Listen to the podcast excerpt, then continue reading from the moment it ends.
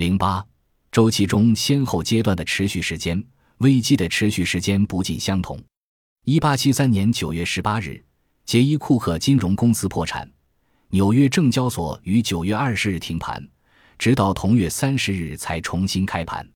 票据交易所的证券开始发行，货币升水动荡不定，一直到十一月一日才趋于稳定。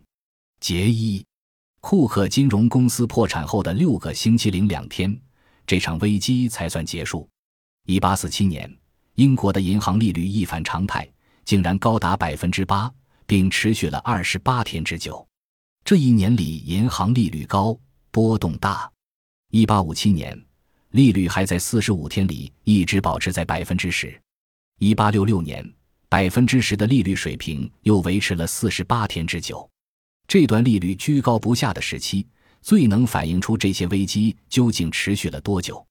克莱门特·朱格拉在这一问题上投入了大量精力。他说：“恐慌不会持续六周或两个月以上，之后企业会倒闭。这种情况会持续十八个月或两年的时间。如他所说，企业倒闭的这段时间就是萧条的早期阶段。一般说来，危机的末期和下次危机的初期之间有三个不同阶段。首先是萧条时期，接下来的这段时期以经济活动达到最低谷开始。”经济在短暂的停滞过后开始稳定健康的发展，最后是高速发展时期，投机买卖和过度扩张再次出现，经济崩溃紧随其后。这三个阶段是连续发生的，每个阶段会持续两到五年，并在发展过程中发生很大的变化。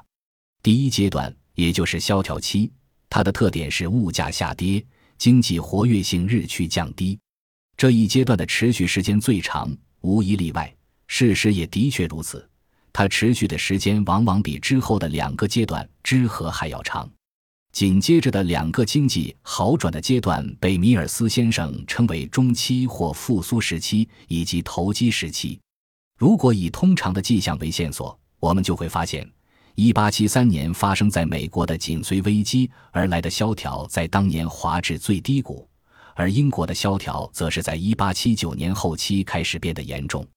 美国在1893年危机之后的萧条期间，曾在1895年秋有过短暂的复苏，然而第二年便消失了。到1897年6至7月，经济再次跌到了低谷。